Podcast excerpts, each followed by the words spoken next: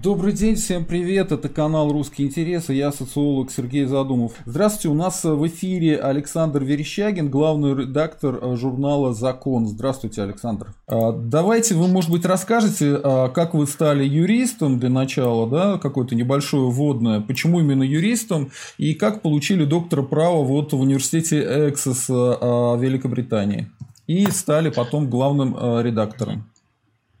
Ну, у меня был выбор в жизни такой экзистенциальный. Я интересовался двумя вещами – историей и правом. Ну вот. Но поскольку, конечно, учиться на двух факультетах было невозможно, то я поступил на исторический факультет. Тем больше там экзамены, кстати, были в то время совершенно одинаковые. Вот. Был, в принципе, без разницы, только на историческом факультете был э, э побольше конкурс. Ну, раза в три так. Сейчас наоборот. Ну вот, ну отучился там, э, занимался я как раз там историей права, в общем-то, и защитил э, диссертацию. В конечном счете я стал кандидатом исторических наук э, э, по концепциям местного самоуправления в русской политике правовой мысли 19 века. Ну вот, но потом постепенно как-то все дрейфовало в сторону права, это уже в конце, это уже в 90-е годы было. Вот, и э, в 2000 году поступил я на программу, впервые открывшуюся Эссекского университета и Шанинки э, правовую программу, где должен был получить степень э, в итоге PhD in law э, в праве. Ну, у меня была диссертация по судебному прецеденту, говоря по-простому, о судебном нормотворчестве. Вот, она была мной успешно защищена, успешно опубликована на русском, успешно опубликована на английском языке. Ну, дальше я работал там частично в академии, то есть э, в научных учреждениях, частично работал в практике юридической, э, я имею в виду в нулевые годы и в начале десятых. Вот.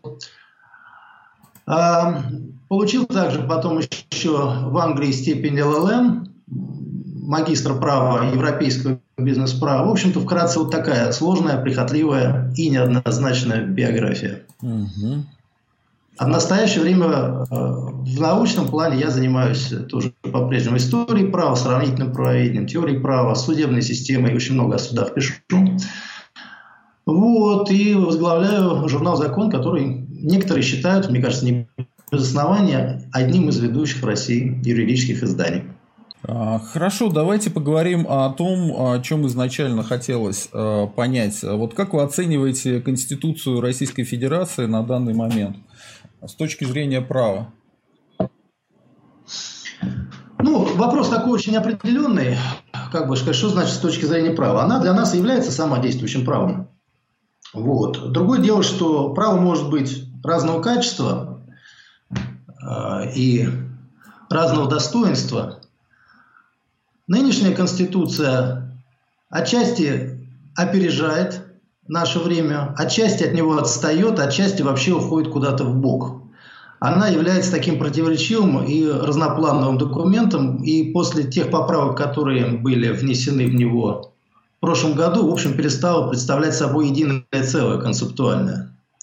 Вот, это, если так сказать, вкратце ответить на ваш вопрос. Mm-hmm.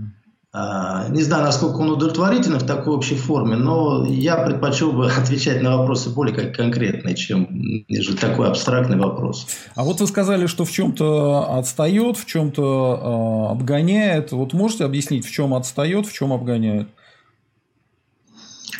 Время. С точки зрения там, э, норм, касающихся защиты прав человека, она может даже обгонять нашу правовую культуру, нынешнее состояние правовой культуры. Вот. Э, с точки зрения, скажем так, реального разделения властей, которого у нас там нет, по сути, э, как бы сказать. То есть у нас, несмотря на формальное разделение властей, э, в Конституции зашито фактически единовластие, в этом смысле она уже отстает от реальности. Мы перезрели, скажем так, то состояние конституционного права, которое закреплено в Конституции, на мой взгляд. Целом она, говорю, противоречива. У нее даже две преамбулы. Теперь появилась есть одна нормальная преамбула, которая сохранилась с 93 года. В ней там одни ценности такие, так сказать, демократические, социально-демократические и либерально-демократические одновременно перемешаны. И в то же время есть какие-то советско-патриотические, скорее, ценности, которые оказались зашиты во вторую преамбулу, которую включили в голову, касающуюся федеративного устройства России. И они не совсем друг с другом идеологически сочетаются. Даже, может быть, совсем не сочетаются. Вот. А в чем идеологически не сочетаются? Просто вы говорите очень абстрактно, я не совсем понимаю, что вы имеете в виду. Ну, э, абстрактно иначе нельзя, потому что и сам вопрос абстрактен. Но если говорить так более конкретно, то я бы сказал так, что, конечно, э, то, что осталось в Конституции от 93 года, э, воплощает в себе скорее такие западнические, что ли, ценности, но, может быть, с некоторым оттенком все-таки и социального государства, которое было неизбежным э, последствием э, советского строя, поскольку советский строй не мог быть изжит быстро, и представления соответствующие тоже должны были быть закреплены. Поэтому, так сказать, у нас э, государство именуется социальным. Вот. А что касается вот последних поправок, то они основаны уже на несколько, э, так сказать, иной философии. Там говорится о преемственности СССР откровенно, вот, и при этом, а, как бы сказать, сочетается это неким странным образом с, с тысячелетней Россией. А, это то, о чем, в общем, в 93 году особенно не размышляли, насколько мне известно. Эти вопросы были там обойдены в первоначальной версии Конституции. Давайте тогда пойдем дальше. Я хочу понять, э, вот Конституция э, э, СССР никогда не соблюдалась властью. Да? Нет ли у вас ощущения, что и Конституция Российской Федерации, она не имеет отношения к реальному правоприменению? Конкретный пример. Есть статья о том, что, статья, по-моему, 31, о том, что разрешены выходы, несанкционированные демонстрации и так далее, за которую боролся в свое время Лимонов. Эдуард, да, они выходили каждого 31 числа, это получается через каждый месяц, да, а, и боролись за эту статью, но их регулярно, нарушая эту самую конституцию, а, их а, отправляли в каталажку и разгоняли. Вот как вы оцениваете, соблюдается ли Конституция Российской Федерации на самом деле или нет? Ну, она в значительной степени, конечно, соблюдается. Вообще, даже в советское время, как ни странно, конституции там в основном соблюдались. Просто основном это как бы количественные критерии, а не качественные. А, поскольку, понимаете, даже единичное нарушение, но очень громкое или важное, такое прецедентное нарушение какой-либо конституционной нормы или нормы любого закона, в общем, влечет за собой некую спираль нарушений, что ли. Это является такой трещиной в конституционном фундаменте, который может дальше распространяться и зайти очень далеко. Но в повседневной жизни там конституционные нормы, в общем, более-менее соблюдаются а, в общем и целом. И тач просто быть не может, потому что иначе бы она была совершенно бесполезным документом. И хотя бы говорить, что советские конституции вообще не соблюдались, это все-таки не так, потому что если бы они ну, совсем не соблюдались не имели никакого значения, то тогда никто бы особенно и не занимался там тем, чтобы... Там тоже много было споров относительно разных формулировок, например. Это все имело определенное значение, хотя бы ну, идеологическое, хотя бы такое воспитательное, хотя бы некое такое ориентирующее значение. Потому что вообще конституционные нормы абстрактные, они во многом ориентируют скорее э, нежели предписывают определенное поведение строго или там запрещают что-то они скорее ориентируют на какую-то модель, на какие-то образцы. Там. Это скорее принципы, нежели нормы в строгом смысле слова. Поэтому, как принципы, они, в общем, выполняются. И выполняют хотя бы идеологическую функцию, как в советское время, когда Конституция была высоко идеологизированным документом. Вот. Но конкретные какие-то права данной Конституции, конечно, в реальной жизни могут нарушаться и постоянно нарушаются, как мы видим. В том числе, конечно, и неоправданно сужено, на мой взгляд, право на митинги, это совершенно очевидно. Но, конечно, э, тут вопрос тонкий, поскольку э, опираться прямо только на конституционную норму, выходя на улицу, ну, сложно, понимаете? То есть есть места, конечно, в которых, ну, явно собираться там нельзя, даже опираясь на Конституцию, так сказать. Вот, ну, там, мало ли такие, какие могут места, там, знаю, военной части, да мало ли что. Ну, вот, поэтому эти места, особые места там или какие-то ситуации особенные, определенное время, когда там собираться нельзя, ну, там, под окнами у кого-то шуметь и митинг устраивать, это все все равно должно регулироваться законом. Просто, понимаете, законы должны быть все-таки разумные. Они должны оставлять достаточно пространства для того, чтобы люди могли выходить и выражать свою точку зрения. Ну, а наши законы, они не, перестали с определенного момента выполнять эту функцию. Они как бы явно не соответствуют э, духу Конституции. Потому что буква там, повторяю, очень абстрактная, она такая растяжимая, туда все можно уместить по, по идее, но э, духу точно не соответствует. Но на страже этого соответствие или несоответствие, так сказать, следить за этим несоответствием должен, конечно, Конституционный суд Российской Федерации, который в последнее время мало дает причин для радости, скажем так. Ну, вам, не кажется, вам не кажется, что после того, как э, Зоркин в свое время э, боролся против Ельцина, и э, то его каким-то образом, я не знаю, надавили на него, и с тех пор Конституционный суд перестал иметь такое значение, он перестал выдавать какое-то независимое мнение, и он служит, скажем так, он перестал быть отдельной ветвью власти. Да, я думаю, конечно, что вы правы. Действительно, он перестал быть отдельной ветвью власти, увы. Эм, отдельные судьи там вызывают уважение, они могут хорошо там, написать особое мнение. Почему, кстати, запретили недавно особое мнение публиковать? Писать-то можно, публиковать нельзя. Но в целом Конституционный суд перестал иметь сам, как суд, особое мнение в системе власти. Одно время, какое-то время у него это мнение было, действительно, в 90-е годы такие у него э, были поползновения занять самостоятельную роль, и, может быть, даже в начале нулевых какие-то могут быть там примеры подобного рода еще, но дальше, чем дальше, тем хуже. И, в общем, он перестал эту роль играть, мне кажется, вполне очевидно, самостоятельно роли. Последние годы уже, в общем, скорее оформляет решение э, высшей власти, и никто не сомневается, как, что его решение будет всегда в пользу того, что ждет от него верховная власть, а ею, как известно, у нас является президент. Угу.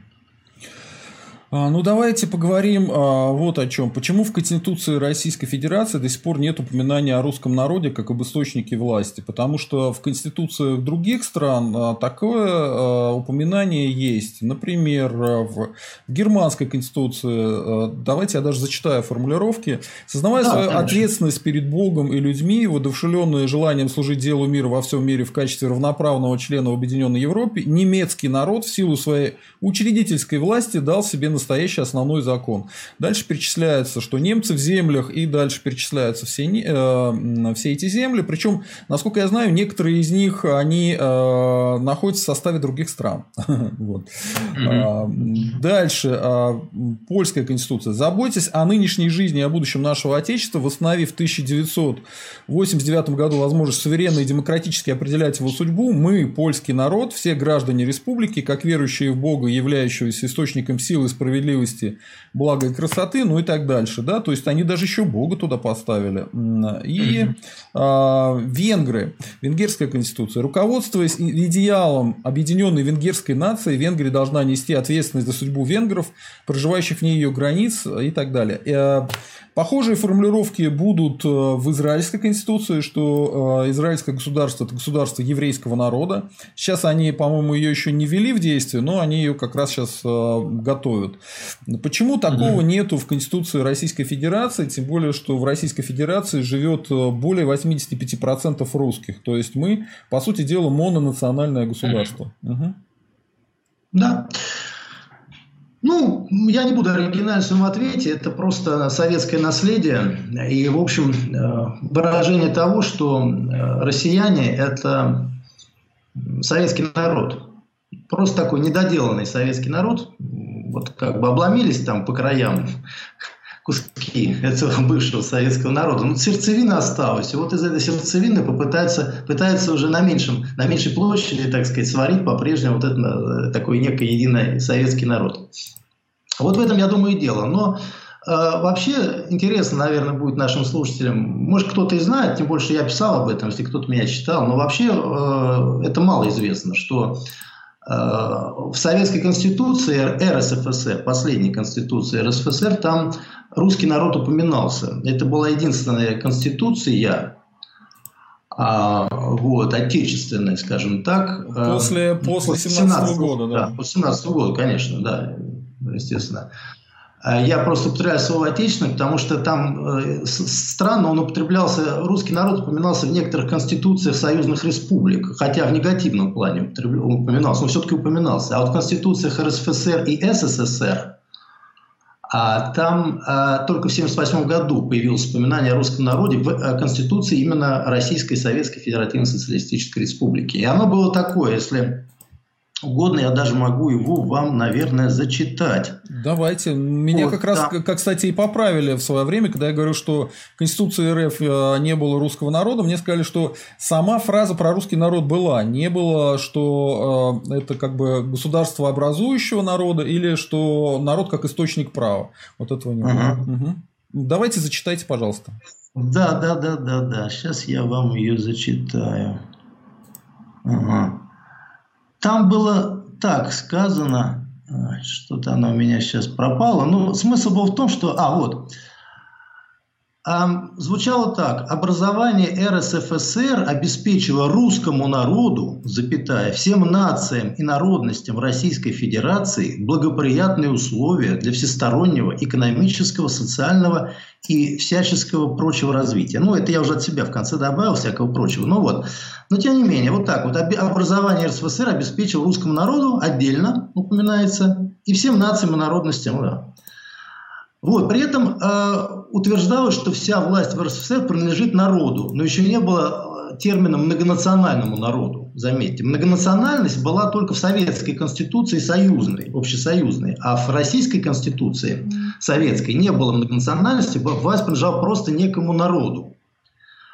Но русский народ вот упомянул, был упомянут впервые в 1978 году. Это довольно интересная и такая даже загадочная норма, потому что в Конституции предыдущей, 1937 года, не было упоминания о русском народе, хотя там было каких-то а, тракторных станциях, о птице там битые были, были упоминания, то есть о каких-то совершенно чудовищных вещах, э, там, ну, поскольку речь там шла о социалистическом хозяйствовании в некоторых статьях, вот такие вот были чисто технические термины и реалии жизни колхозной упоминались, а русский народ в 1937 году не упоминался, и в 1924 он не упоминался, и в 18 он не упоминался, а вот в 1978 году кому-то, неизвестно кому, пока история как бы не выяснила этот вопрос, э, пришло в голову упомянуть русский народ вот в таком, как, бы сказать, нейтральном контексте. Нейтральном контексте.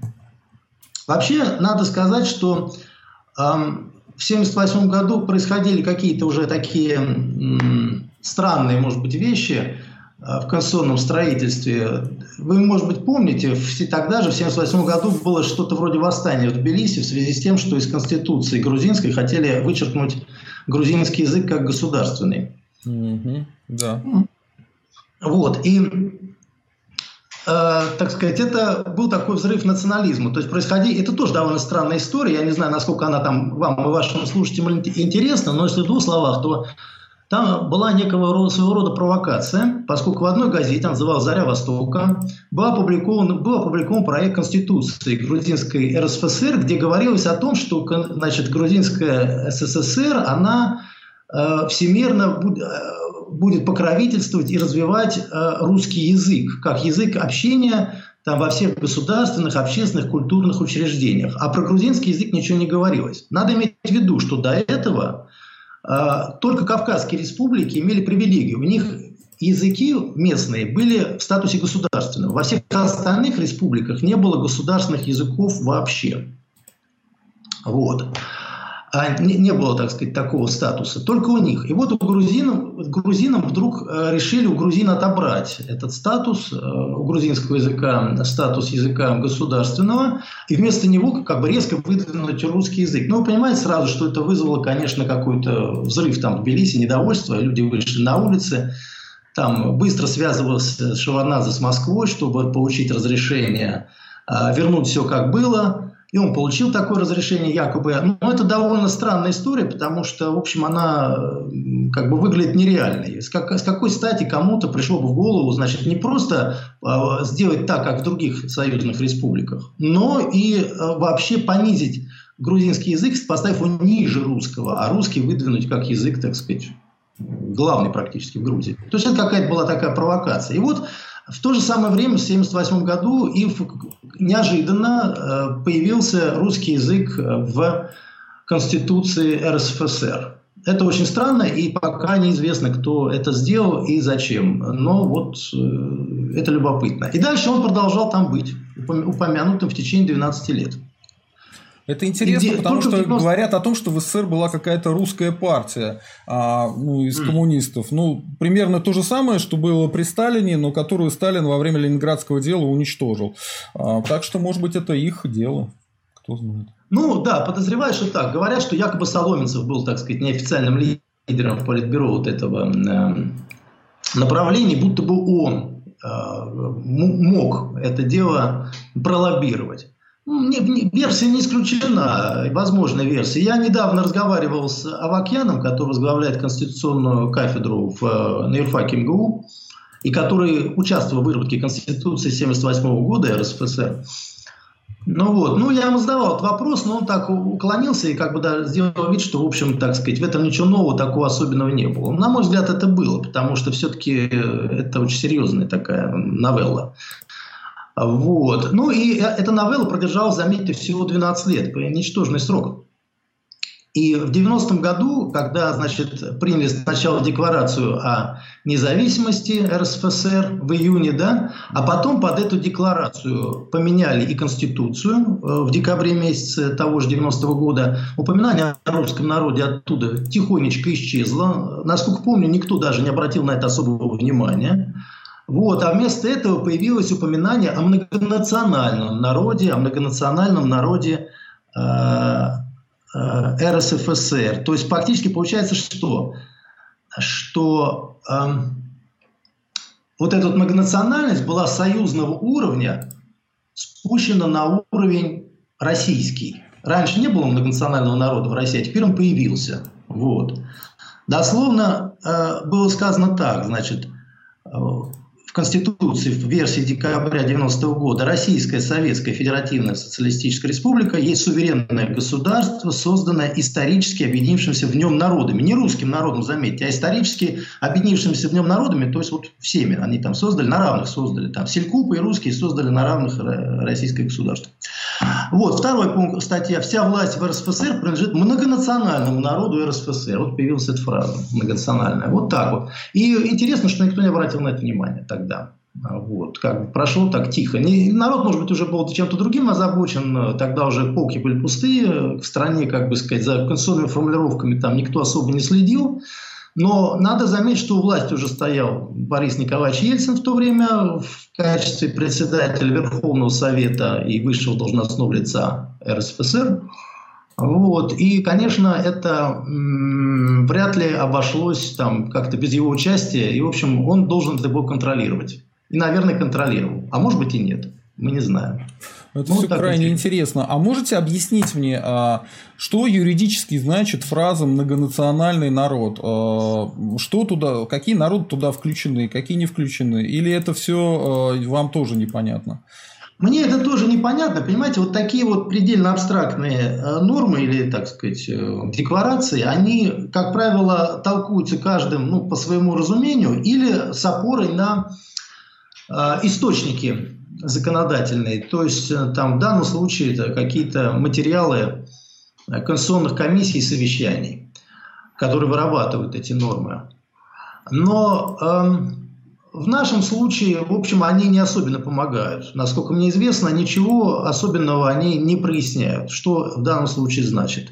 Поэтому, ну, по здравому смыслу можно предполагать, что многонациональный народ – это просто некое гражданское общество, так сказать, куда входят все народы, которые так или иначе имеют свое коренное, местом своего коренного пребывания происходит, так сказать, с территории Российской Федерации. Можно так трактовать. Возможно, и какие-то другие трактовки.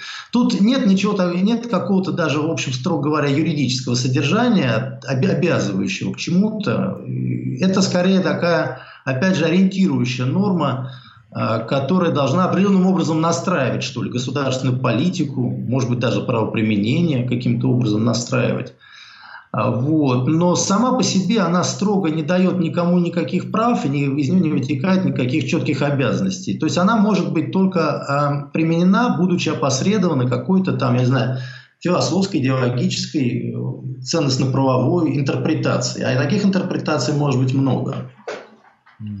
Но может ли какой-нибудь африканский народ претендовать на то, чтобы быть гражданами РФ? Потому что многонациональным это не указано. И когда вы говорили, что коренные народы, коренные народы там тоже не указаны. Соответственно, да, могут, может любой человек из любого племени, там, амазонки, сказать, что ну а я почему не многонациональная, не часть многонационального народа? Я тоже хочу вот, гражданство РФ. Ну да, ну да. Э, ну, э, тут понимаете как, э, скорее это должно быть все-таки ограничено рамками гражданского коллектива. То есть, если он гражданин Российской Федерации, ну, я тогда не имел бы никаких затруднений в том, чтобы отнести его к этому многонациональному народу. Даже если он эфиоп или там кто-то. Вот. У нас какое-то количество, наверное, эфиопов есть в России по переписи населения. Возможно, там несколько человек. Не удивлюсь, если есть. Там эльфы есть, между прочим. Есть эльфы. По переписи населения какое-то количество эльфов было зафиксировано. Люди назвали себя эльфами и так записались. Вот. Народ такой. Так что, э, думаю, это вот именно гражданский коллектив. Надо понимать, как гражданский коллектив. Э, потому что, если, так сказать, называть частью многонационального народа Российской Федерации, например, тех, кто гражданами РФ не является, но принадлежит к народам, происходящим с территории Российской Федерации нынешней, ну, тогда мы можем очень далеко, конечно, зайти, потому что, ну, во-первых, конечно, можно, может быть, в этом будет и хорошее. Я не говорю, что это плохо, но это далеко идущий шаг. Такая смелая будет интерпретация, довольно радикальная. Потому что тогда, например, ну, там всех русских, э, наверное, надо будет туда э, занести просто по факту национальной принадлежности. Может, это и хорошо. Но не только русских, а какие-то другие народы тоже могут претендовать на то, чтобы быть частью. Но африканские вряд ли, поскольку они все-таки не происходят с территории Российской Федерации. Хотя, я не знаю, может быть, есть какие-то там исторические теории, которые возьмутся доказать, что, в общем, с территории Российской Федерации про происходят практически все, кто живет на белом свете. Тогда, конечно, я вам это элементарно, элементарно докажу с использованием современной науки. Она считает, э, официально у них доктрину, что все люди произошли откуда-то из Африки. Поэтому любой африканский человек может сказать, что ну вот вы от нас и произошли, поэтому давайте паспорт гражданина Российской Федерации абсурдные выводы. То есть как мы толкуем, толкуем норму, но когда мы видим, что она приходит к абсурдным выводам, то тут мы должны остановиться и это толкование отбросить. Конечно, могут быть свои... Термин абсурд тоже может э, быть истолкован по-разному. Я это тоже прекрасно понимаю. Но как бы мы чувствуем, что вот то, что вы сейчас не от своего имени, а гипотетически огласили, это все-таки абсурдная трактовка, и она вряд ли пройдет. Соответственно, нужно положиться на какую-то другую. В частности, в первую очередь даже приходит в голову мысль о том, что речь идет о гражданском коллективе, то есть к нему принадлежат граждане. Вот. Но тогда, значит, получается, что те, кто выходит из гражданства, они перестают принадлежать к этому народу сразу. Даже если они сохраняют там тесные связи с этой землей, там не всеми какие-то остаются, может, даже собственность остается. Что тоже, конечно, не есть э, хорошо. Не есть хорошо. Слушайте, ну вот вы сказали, что если что-то абсурдно, то его нужно отбрасывать. А, это все логично, это а, здравый смысл, но в свое время же а, трактовали историю, что два срока не подряд, это значит, что можно, если не подряд, то 33 хоть срока делать. И ничего, все нормально, это не считается абсурдным, это работает. Если хотите знать мое заблуждение, то оно таково, что в принципе да, можно 33 срока, лишь бы не подряд. Просто, понимаете, ведь в некоторых странах, и даже таких довольно почтенных странах, э, в власти можно находиться практически бесконечно, да, то есть нет ограничений. У даже премьер-министров, у премьер-министров есть такая же история, но там есть ограничение, что парламентская партия должна выигрывать. Пока она выигрывает, да, можешь оставаться у, да. у власти. Как только ты проиграл, да. до свидания. Да. Ну, э, у президентов, конечно, в сам... вообще президентских государств из э, стран Запада осталось-то буквально два. Это Соединенные Штаты и э, Франция. Поэтому тут особо даже не, такого ряда показательного нельзя построить. Там есть ограничения, хотя в Америке, как вы знаете, они введены были только в середине 20 века, юридические ограничения на количество сроков. До этого, как вы знаете, тоже всяко бывало, там четыре раза подряд был Рузвельт. Вот. Ну, во время а, войны, да, было. Да, во время войны, ну да, объяснялось это, конечно, какими-то особыми причинами, а до этого была просто традиция, которую, в принципе, можно было и нарушить, ну вот по какому-то поводу он нарушил. Но в странах, так сказать, уже второго эшелона, там найдутся всякие примеры, вот, и э, даже вот, скажем, наша там братская Белоруссия, там тоже ведь, по-моему, нет ограничений никакого на количество сроков. Мы, я не говорю, что это прекрасное государство, которому надо во всем подорожать, особенно в конституционном строительстве, но э, тем не менее, это, ну, считается, что это плохо, многие считают, что это плохо, но они говорят, что это вот абсурд сам по себе. Ну, то есть у власти можно находиться, если тебя народ поддерживает постоянно, тебя очень любит, можно теоретически находиться бесконечно. А у нас как бы даже была сделана такая вот уступка вот в то время, в 93 году, когда ориентировались скорее на западные стандарты, французские, американские, э, при конституционном строительстве, то была сделана такая уступка, что вот этот вот теоретически бесконечный срок решили порезать так сказать, сделать там в нем промежутки, сделать его дискретным. То есть ты, ты можешь действительно сколько хочешь раз переизбираться. Мне кажется, что норма значит именно это и больше ничего. Но обязательно тебе надо делать перерывы. Вот изволь как бы после двух раз э, все-таки сделать перерыв. То есть перерывы, перерывы на обед, как говорится, во время рабочего дня, вот этого рабочей жизни, скажем так, они обязательно были сделаны. Вот. Э, да, но поэтому я не считаю, что это норма абсурдная. Это не значит, что она хороша. Норма может быть не абсурдной, но может быть при этом плохой. Очень даже плохой. Вот. Но она не кажется мне абсурдной. Э, хотя, честно говоря, я не очень понимаю. Получается какой-то какой произвол. Можно так трактовать, можно эдак, все равно, все равно. Ну, если уж вы хотите остановиться на этой теме, я скажу так. Понимаете, вот опять же, с точки зрения законов толкования, каждое слово э, в норме должно иметь какой-то смысл. Оно не может быть употреблено в суе. Значит, если там есть слово «подряд», э, то это значит, что не подряд можно. То есть нельзя подряд больше двух сроков. Но, значит, не подряд можно, потому что иначе просто законодатель не употребил бы слово подряд. Зачем бы он его сказал? Потому, тогда он просто сказал не больше двух сроков, и все. Слово подряд было бы не нужно. Вот. А он сказал подряд. Значит, он что-то имел в виду. Что же он имел в виду? Давайте подумаем. И тут как бы возникает в основном две версии. Это одна, что э, два срока подряд, и то, если, и то, если подряд только. А вот если там один срок, потом промежуток, то второй уже нельзя. Вот. И другая трактовка, которая, мне кажется, естественная, это то, что можно пропускать э, сколько угодно сроков, лишь бы только э, на третий раз пропускать, третий срок пропускать. Вот, вот таким образом. Тут можно долго дискутировать. Я, конечно, в этих дискуссиях, честно говоря, поднаторел в свое время, потому что они велись там в интернете бесконечно. Но э, вот, опять же, если вы хотели знать мое заблуждение, вот оно такое. Понятно. А как вы оцениваете историю принятия поправок в Конституцию Российской Федерации? Саму э, процедуру, как это было сделано, ну, это было сделано, конечно, отвратительным образом. В общем, похоже на плохую комедию. Конечно же. Ну, в принципе, с самого начала были какие-то подозрения, что все это делается в основном для того, чтобы в, в какой-то момент вбросить одну единственную, так сказать, но самую главную поправку, но не с самого начала ее предложить, а как-то в какой-то момент бросить, потом уже. А, вот. И это подозрение оправдалось. А, конечно, а, вот это вот выступление Терешковой, это, это, как сказать, показное изумление Путина, который приехал через час после этого выступления с готовой речью и тут же ее, значит, зачитал. Там продуманная глубоко речь, глубоко продуманная, я должен сказать, очень такая хорошая речь с точки зрения построения ее. Вот, это все производит впечатление тяжелое, скажем так. Ну и дальше, как вы знаете, там была собрана группа вот эта рабочая, которая, в общем, не особо-то и работала, насколько я знаю, даже из отчасти из личного общения с ее членами поскольку им уже, в общем, в принципе, предложили все готово. То есть все было разработано заранее, э, в тиши келейной э, администрации президента, и дальше уже все это пролетало очень быстро. Дальше, значит, был, э, было одобрение, получено от Конституционного суда, который, так сказать, работал со скоростью военно-полевого суда в данном случае. То есть там буквально за одну ночь что-то он там вынес свой приговор, естественно, положительный для этих поправок. Вот, но там настолько все в спешке готовилось, э, что э, даже некоторые такие вещи странные произошли, которые не очень обращают внимание. В частности, если вы посмотрите вот это заключение Конституционного суда э, по поводу конституционности этих поправок, их соответствия, значит, положениям глав 1, 2 и 9 Конституции, то вы обратите внимание, что там четыре раза употребляется выражение «основной закон». То есть Конституционный суд называет Конституцию Российской Федерации основным законом несколько раз.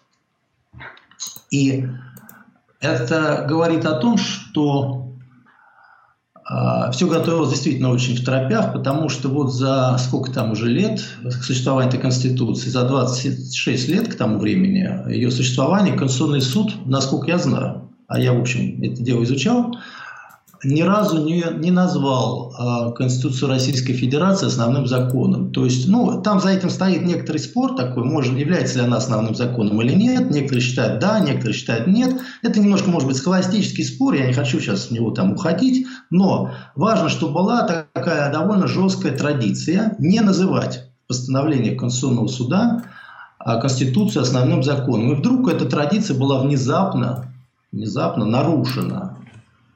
И это говорит о том, что э, документ отготовился ну, так, в такой спешке, что вот эти вот вещи в обычное время не прошли, они бы просто не прошли, они не имели шансов проскочить. Их бы просто вычистили там на уровне аппарата уже, когда там все эти черновики просматривают.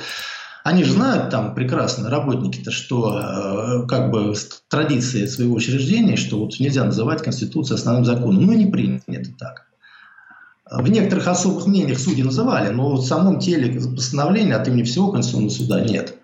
Так вот, этого не было. И, э, значит, э, действительно, это было очень такое скоропалитное э, рассмотрение, крайне скоропалитное. Угу. Вот. А как вы оцениваете такую э, попытку, скажем, э, некоторых лоялистов, русских националистов сказа- ссылаться на особое мнение особое мнение Конституционного суда по поводу того, что вот э, э, русский народ является государствообразующим. Когда э, получается странность, да, в самом тексте не написано, что русский народ является государствообразующим. Там написано следующее, что там, по-моему, в конкретной поправке про русский язык сказано, что русский язык является языком государствообразующего народа. То есть, да. по сути дела, речь идет о неком русскоязычном народе вот, а не о русском народе. А однако Конституционный суд э, какую-то государствообразующую роль именно русского народа в своих э, особом мнении, или я не знаю, как это называется, постановлении, постановлении признал. Вот как угу. вы прокомментируете эту историю? Что это вообще значит? Ну, это действительно интересно. Что это значит, можно только гадать. Это, конечно, определенная несогласованность и, может быть, спешка. Я лично в этом смысле больше, конечно, полагался бы на саму конституционную норму, нежели на постановление Конституционного суда, поскольку если там ну, не упомянут русский народ, то это зачем-то сделано. Вот. Другое дело, что опираясь на конституционное толкование, особенно авторитетное, можно в конечном счете норму наполнить новым содержанием. И в том числе, как бы сказать, признать, что э, под государствообразующим имеется в виду именно русский народ. Но хотелось бы, конечно, упоминания именно в Конституции. А то, что его там нет, это, конечно, наводит на размышления. Это наводит на размышления. Почему? Почему? Это не могло быть сделано случайно. Явно, э, как сказать, те, кто делали эти поправки, они не хотели произносить это слово, но хотели как бы поманить тем самым, как бы сказать, ну, вот эту вот русскую партию, русских националистов там, э, или русских патриотов, там, я не знаю, как лучше назвать в данном случае, тем, короче говоря, кому не, не безразличен русский вопрос – поманить их, так сказать, типа заставить проголосовать за эти поправки, что, мне кажется, было успешно и достигнуто составителями этих поправок, поскольку многие, как я видел в интернете, в социальных сетях, агитировали за то, чтобы вот голосовать за эти поправки, поскольку они и вот, так сказать, там под государство образующим народом имеется в виду именно русский народ, а какой же другой типа. Но я согласен, что ваша трактовка что может э, иметь право на существование тоже. Другое дело, что там против нее тоже можно возразить. И, в общем, короче говоря, вот эти вот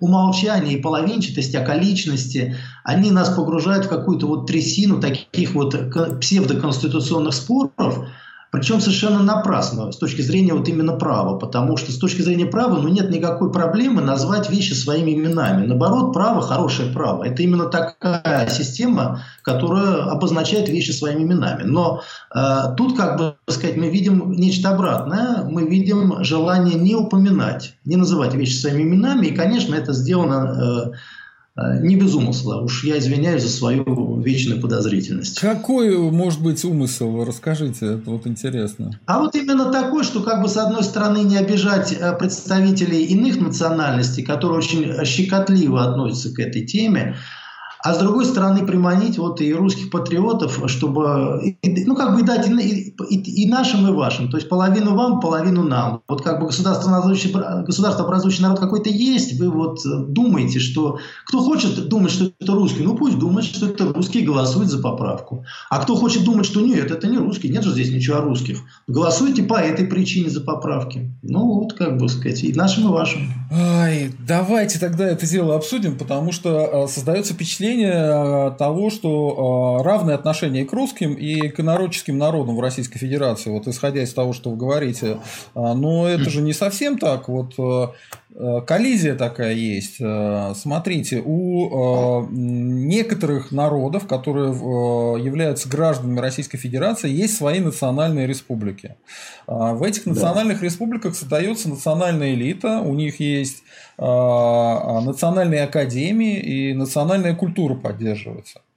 А, да. Ничего подобного у русского народа нет. Это нам о чем говорит? О том, что некоторые граждане РФ имеют больше прав, чем русские. Угу. Так, так или это не так, по-вашему? Ваша оценка? Ну, по сути, по сути, да. Потому, да, по сути так, потому что, скажем, татарин на территории Татарстана является некоторым образом человеком первого сорта, поскольку он принадлежит к коренной нации да, угу. этого, этой республики. А на территории остальной Российской Федерации он не первого сорта, но и не второго. Он как бы наравне с русскими. Да? Угу. А русские, они как бы наравне с, с татарами, башкирами и так далее и прочее на всей вот остальной территории, вне национальной территории, назовем ее так. Да? Угу. А вот на территориях национальных республик они уже оказываются как бы на положении людей второго сорта. Они не принадлежат, так сказать, там, коренным народам. Вот такая коннотация неизбежно чувствуется. То есть в итоге, если суммировать эту ситуацию, то получается, что э, в одних случаях мы равны, а в других случаях они равнее чем русские. Ну, вот так. Значит, действительно, реального равенства нет. Э, дальше можно, как бы сказать, это оценивать э, так или иначе. Многие, кстати говоря, представители национальных меньшинств, в общем-то, Э, признают эту ситуацию и говорят, что да, ну так и должно быть. Ну, это как бы сказать, вот, традиция. Апартеид это хорошо, апартеид должен быть.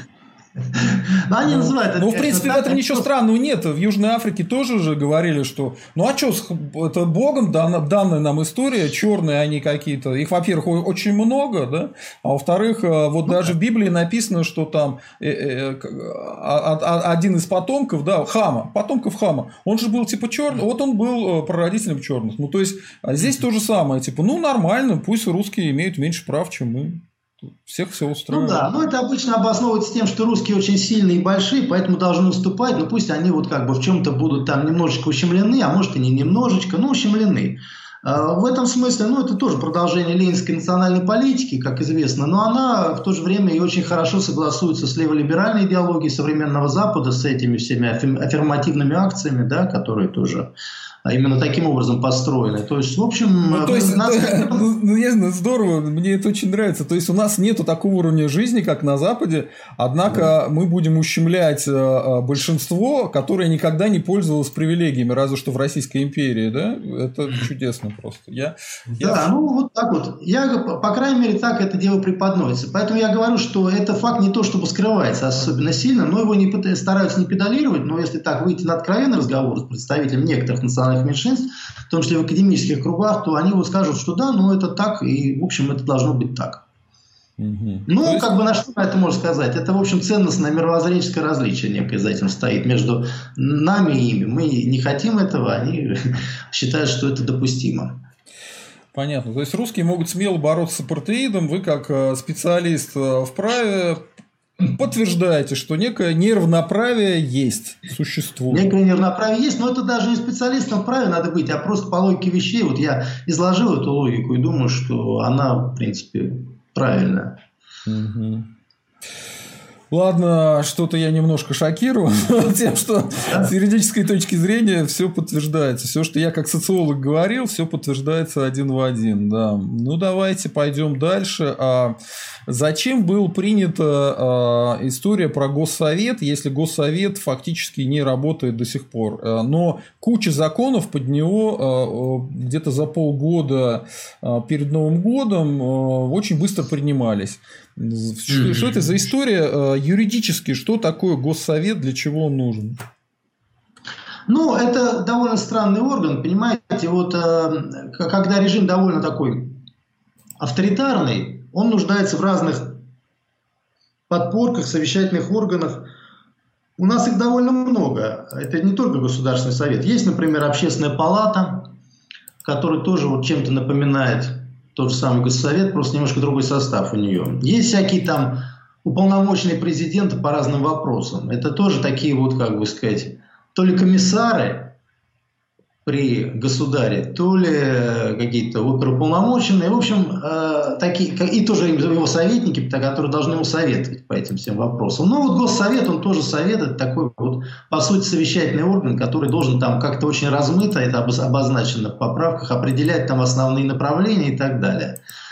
Вот. Ну, вы, конечно, прекрасно знаете, как и все наши слушатели, что одно время думали, будто это э, специально для Путина придумано, но оказалось, что, по-видимому, нет, и что это, так сказать, скорее такой ну, элемент, может быть, дымовой завесы, вот этого принятия этого закона о Госсовете, укрепление его, закрепление его роли в Конституции. Ну, а то, что вы говорите, много законов там поменяли, ну, это просто для того, чтобы там, это технические скорее поправки были, потому что он там упоминается в разных законах, должен упоминаться в разных законах, как орган отныне конституционный, ну вот, и там это в общем, довольно легко делается. Это все пакетами эти поправки применяются. То есть это производит такое впечатление, как будто какие-то серьезные перемены. На самом деле никаких особенно серьезных перемен, а, в общем, за этим не усматривается. Но, разумеется, этот Государственный совет, он не имеет отношения, скажем, к Государственному совету Российской империи, который был устроен совершенно иным образом имелся другое, в общем-то, предназначение.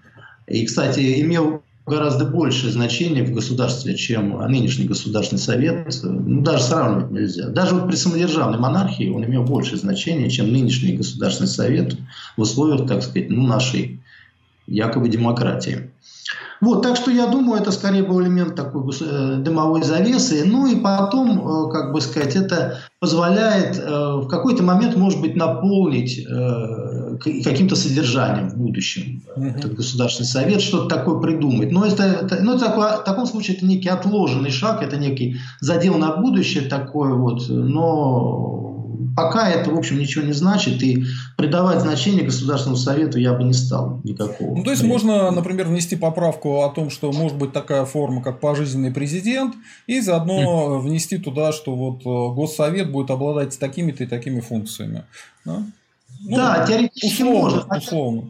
Да, условно. Но понимаете, тут проблема в том, что, конечно, в современных государствах, э, там, какие бы они ни были, э, реальные демократии или там электоральные какие-нибудь там авторитаризмы и так далее, или даже партийные диктатуры, вроде как в КНР, там все равно вот есть некий набор властей, который, куда особенно не втиснешься. Ну, есть власть судебная, это понятно, есть власть законодательная, понятно, есть это власть исполнительной. Ну, еще может быть там какая-то третья власть, это либо партийная власть, как она была, значит, э, в Конституции, да, в, в, государствах советских, советского типа, советского пути, и как в КНР до сих пор. Или это может быть такая некая высшая арбитражная власть, такая вот именно как, как сейчас президент Российской Федерации, который не принадлежит ни к одной ветви власти. Но понимаете, вот втиснуть еще какую-то ветвь власти, э, потому что если это сделать исполнительным органом, тогда не, куда девать правительство? Понятно, что это будет просто правительство, переименованное в Госсовет. Ну, замечательно, тогда глава Госсовета станет премьер-министром.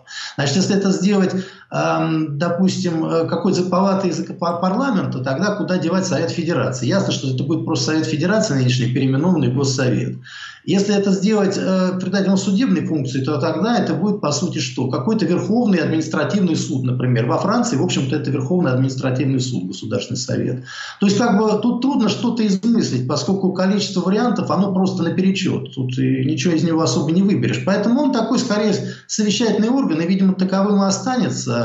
Э, потому что, ну как иначе, просто ну, трудно представить себе, что можно сделать из Государственного Совета. Ну, из него можно сделать только некое такое почетное, такое вот председательство в нем, некую почетную должность какую-то.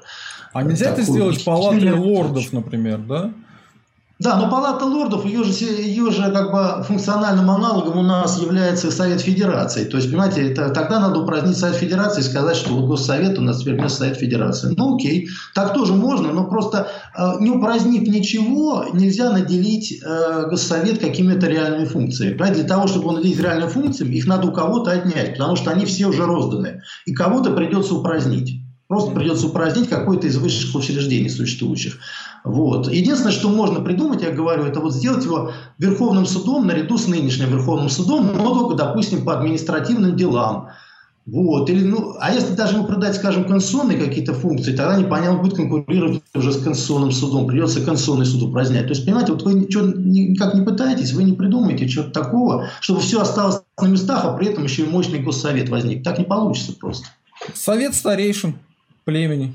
Ну, вот именно старейшин, ну, как бы их, их э, мнение, к чему может обязывать в современном государстве мнение стариков, понимаете, к чему? Оно должно, нет никаких э, функций у этого государственного совета, совета старейшин. Ну, власть должна быть реально. Он может кого-то отправить в отставку, например. Сразу возникает вопрос. Он может там отменить какое-то решение. Законодательное, судебное решение. Решение исполнительной власти. Вот, вот эти вопросы неизбежно возникнут. И надо будет на них отвечать совершенно определенно, так сказать, юридически, да или нет. Может, не может.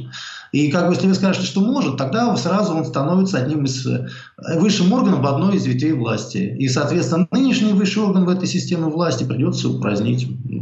То вот смотрите, я просто сейчас объясню свою логику. А, вам не кажется, что это могло быть сделано так? То есть, когда уговаривали агитировать за поправки в Конституцию, то лидерам вот этих парламентской оппозиции могли сказать, народ, смотрите, мы сейчас сделаем госсовет.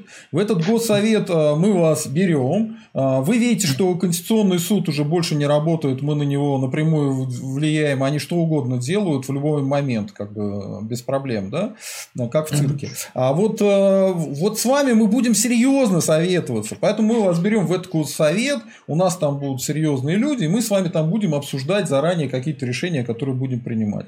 Такое могло быть?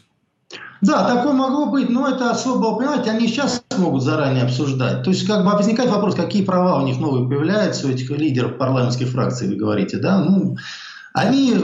Туда как, как раз записали Зюганова, записали Миронова, записали Жириновского, они там есть в Госсовете. Ну, знаете, ну это что-то вроде как бы Земского собора такого получается, потому что как бы вот как Земский собор был, там э, совет, э, государь советовался землей. Но если посмотреть его состав, то там в основном именно вот такая вот высшая номенклатура из разных ветвей власти как бы собрана. Ну вот, и они будут таким синклитом сидеть, значит, и что-то обсуждать. Ну, такой съезд какой-то, да, ну вот... Э, права этого съезда непонятны, этого совета. Что он может сделать? Вот как, какие его жесткие реальные полномочия? Все это выглядит очень, как говорят англичане, soft, да, то есть мягко, ну, расплывчато, не за что хватиться, это довольно склизко, там все неопределенно. А давайте объясним нашим э, зрителям, что, собственно говоря, было с Госсоветом изначально в Российской империи. А можно ли сказать, что это был протопарламент? Это был такой э, допарламент, скажем, да? Можно сказать, да. Можно сказать, просто надо понимать, что туда назначались э, государевым указом именным. Э, вот, собственно говоря, высший, э, высший статус, пожалуй, в чиновной пирамиде империи был именно статус члена Государственного совета, не министра даже. У министров было больше власти, у конкретного министра, чем у отдельного члена Государственного совета, но статус был выше у члена Государственного совета. И министр при отставке получал звание члена Государственного совета, если работал хорошо. Если нет, то не получал. А вот, это был такой высший статус. Значит, и, в общем, это был, как бы сказать, некий совет экспертов, совет экспертов, очень опытных экспертов, потому что молодых людей там не было в принципе. А вот. За исключением, может быть, отдельных министров, которые ну, сравнительно молодые, бывали редко. А, они по должности там присутствовали, пока являлись министрами, но уходя с должности уже не обязательно попадали в Государственный совет, как я сказал. Так вот, они должны были рассматривать законопроекты, прежде чем эти законопроекты подписывались государем. Причем действительно там были активнейшие дебаты. Эти дебаты никогда не скрывались. Э, тот факт, что там это было место для дискуссий. Государственный совет Российской империи – это место для дискуссий. Это совершенно однозначно. Дискуссии были постоянно. Они были нормой. Они не скрывались никогда, никакого там монолитного единства, как на съездах КПСС, никто не изображал. Ни в малейшей степени даже мысли такой не было. Наоборот, было прямо сказано, что, в общем, государю надо подносить мнение большинства и меньшинства. Они излагались определенным образом, государственной канцелярии, тем не большинства и меньшинства по любому вопросу. И государь подписывал либо одно, либо другое. В этом выражалась его абсолютная власть. То есть он мог подписать и мнение меньшинства. Он не обязан был соглашаться с большинством. Но он подписывал одно из мнений. Вот, и оно становилось законом. Таким образом, фактически законы вырабатывались не самодержцем в Российской империи, а именно Государственным Советом. Причем он имел даже ограниченную такую инициативу законодательную. Она не была прямо указана, прописана в законах основных Российской империи, но по, по факту он, возникла традиция, что он обязывал министров разрабатывать какой-нибудь нужный, потребный, как тогда говорили, законопроект. И министры разрабатывали этот законопроект, и он обсуждался в Государственном Совете, и уже как бы мнение большинства меньшинства, и дальше на усмотрение государя он подписывал это мнение. Следовательно, это была, в общем, действительно такая вполне как бы парламентская процедура. Просто люди эти не были избраны, они были назначены. Но надо сказать, что они представляли собой, так сказать, вершину бюрократической иерархии. И с точки зрения жизненного опыта и знания вещей, знания законов, они, административного опыта, они, конечно, давали 100 очков вперед э, среднему парламентарию практически любой страны. У меня вот такой вопрос. А в Российской империи э, понятие народец это было понятие юридическое, да, то есть э, это были определенные права и обязанности, точно так же, как э, и понятие там русские, православные и так далее, то есть основное население. А вот можете прояснить нашим э, зрителям, что имелось в виду, э, какие были права у народцев, ущемлялись ли они или нет, потому что, насколько я понимаю, просто э, у них были какие-то определенные возможности, которых, между прочим, не было у русских, да, и какие-то возможности были у русских, которых не было у инородцев. Вот как это сочеталось И можно ли сказать, что инородцы – это уничижительный термин в Российской империи или нет? Нет, не было. Дело в том, что термин инородцы сам по себе сам по себе придуман был великим э, либералом и правоведом русским Михаилом Михайловичем Спиранским для того, чтобы избежать э, неприятного термина иноверец, который в то время был хуже, воспринимался как плохой термин иноверец в начале XIX века. А э, предложил называть инородцев, и, и, так сказать, использовать термин инородцы. С него это, с, это, с него это, собственно говоря, и пошло. Вот. Ну, надо сказать, что мы говорим о весьма религиозном обществе, где иная вера – это такой, в общем, знак, опознавательный знак свой-чужой во многом. Да? Вот. А инородец, ну, происхождение национальное, это оно само по себе так в Российской империи особого значения не имело. Ну, не сказать, что совсем не имело. Ну, в общем, не, не придавалось ему большого значения. И, в общем, скорее э, важна была принадлежность к православной вере, нежели к э, какой-либо, к, к, к какому-либо народу в этническом смысле. Вот. Да или, скорее, даже не православной, а христианской вере. Потому что, собственно говоря, там христиане имели право на государственную службу все одинаково. Вот. А вот уже, скажем, представители иудейского вероисповедания, у них там были ограничения в некоторых случаях наложены на них. А, вот. Там нельзя было э, стать офицером, например, э, если не перешел в одну из христианских конфессий, не обязательно в православие. Но то есть, перейдя, можно было снять эти ограничения, став даже лютеранином, там, например.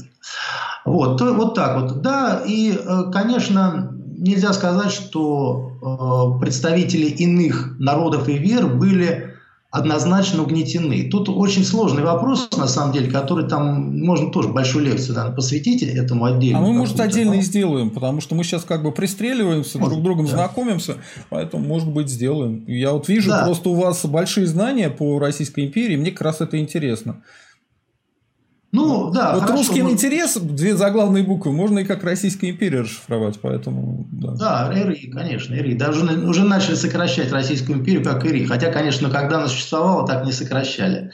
Тогда, между прочим, это я немножко отвлекаюсь, но тогда вообще не любили сокращения, аббревиатуры, акронимы, так сказать. Там вот Госсовет сейчас говорят. Знаете, никак не надо говорить, потому что никогда не говорили Госсовет в Российской империи. Государственный совет полностью, только, только так. Вот, ну это так, к слову. Да, поэтому говорить о каком-то угнетении там, нельзя, систематическом угнетении. Отдельным народам, скажем так, доставалось больше, чем другим. Некоторые могли действительно находиться в привилегированном каком-то положении там, по отношению к государственной службе, по отношению, то есть по отношению к военной службе, например. Вот. Другие э, в чем-то могли быть ущемлены, как объективно евреи были ущемлены в некоторых вопросах, хотя там тоже есть и привлечение в этом. Вот, и там от века, от десятилетия к десятилетию, от царя к царю там менялась ситуация, при разных монархах было весьма по-разному, тут э, тоже неправильно. Вот часто в порядке Российской империи представляют как-то очень монотонно, монотонно, как в положительном смысле, так и в отрицательном смысле. На самом деле все было так изменчиво, и, в общем, никакой единой Российской империи не существовало. Я бы выделил там как минимум пять таких разных периодов, там первая половина 18 века, вторая половина 18 века, первая половина 19, вторая половина 19 века и начало 20 века – это вообще особый период, после 905 года. Вот, и там все было по-разному. То есть, если углубляться там в конкретные подробности, действительно можно очень много говорить, но я сейчас так вот э, в самой общей форме, в неком таком э, режиме утверждения говорю, что было очень по-разному, и говорить о каком систематическом угнетении нельзя. Хотя, конечно, никто не скрывал, что русский народ, он, так сказать, ну, первый народ империи, и, в общем, это русская империя, надо так и называли. Русская империя, русское государство, русский царь, русский император. Это было нормально. И даже такой известный и очень, кстати, уважаемый в либеральных и в леволиберальных кругах адвокат, может быть, самый известный адвокат в наше время, из, из того времени, в нашу эпоху, самый известный, как э, Плевако, правильно говорить Плевако, насколько я знаю, не Плевака, он э, в своем особом мнении в Муравьевской комиссии в конце XIX века, э, в мнении, посвященном как раз э, ограничениям налагаемых на присяжных поверенных э, иудейского вероисповедания, начал это особое мнение с такой фразы «Россия создана русским народом. Точка». И вот эту фразу «Россия создана русским народом» в принципе можно включить в Конституцию современную, просто ничего не меняя, потому что это просто факт, который может быть кому-то и обиден, но это факт. Понимаете, факты нельзя игнорировать. Это жизненный факт, действительно. Э, каким же еще народом Россия создана? Из этого не значит, что остальные народы должны быть неполноправны, но просто надо же понимать, что все-таки э, создал это один народ, и у него есть конкретное имя. Вот. Поэтому стесняться этого не нужно. И вы вот сегодня цитировали много конституций, да, несколько конституций, где в сущности именно это и говорится. Да, это польская, венгерская, немецкая конституция, где без всякого стеснения это говорится. А у нас почему-то вот после 17 года большевистская традиция стесняться русскости, она не выветрилась, а даже в последнее время может и расцветает пышным э, цветом. А, Спасибо. А вот вопрос такой. Можно ли сказать, что Российская империя была э, РНГ, русским национальным государством? Потому что вы, в принципе, то же самое сейчас сказали, а можете это подтвердить или нет? Ну, сложно, потому что надо определить, что такое русское национальное государство. При определенном понимании да, при другом понимании нет. При, каком, она... при каком понимании да? Ну, понимаете, вот возник... понятие национального государства как-то наводит на мысль, опять же, могут быть разные понимания этого, наводит на мысль, что это какой-то вот такой национализм, как бы ограничивающий, ограничивающий себя. То есть а национализм, который как бы закрывается от остальных, э, как бы хочет остаться в себе, в своем а если, а если это национализм, при котором э, права других коренных народов должны быть такие же, как и права русских? Просто русские государство образующий народ, и они создали Россию, как вы сказали, без ущемления ну, да. прав других э, наций, потому что современным русским националистам это не нужно вообще. Да, я допускаю, что действительно не нужно. Просто тут речь скорее не о том, чтобы кого-то подавлять или наоборот. А речь идет о том, что вот э, национальное государство – это государство, как бы не стремящееся к расширению, а стремящееся вот остаться в себе как-то вот так вот. Э, не выходить за пределы своего этнографического реала. Но Россия империя, это государство, оно, как бы сказать, хотя бы и имеет имеющее национальное ядро, но все-таки стремящееся к некой экспансии, к тому, чтобы выйти за пределы этого ареала. И Российская империя была именно такова, как самое крупное единое территориальное государство вот э, в новой истории. А Поэтому вот э, попытка, в этом смысле это не попытка Николая II, а, извините, я вас перебиваю, но просто у нас крайне Ничего, мало да. времени, я хочу, чтобы мы э, каким-то образом Хорошо. раскрыли мысль. Смотрите, но царство польское собирался а, Николая II сделать независимым. То есть он бы остался а, царем этого польского государства, но у них были бы уже свой парламент, своя полиция, это у них уже было, но они стали бы формально ага. независимы. Ну, типа Канады и э, Британии. Ну, так. Доминион. Доминион, да, да. да. Да, ну, это, это как раз говорит, не говорит о том, что э, э, при Николае II э, от экспансии территориальные решили отказаться в пользу вот именно схемы Британской империи.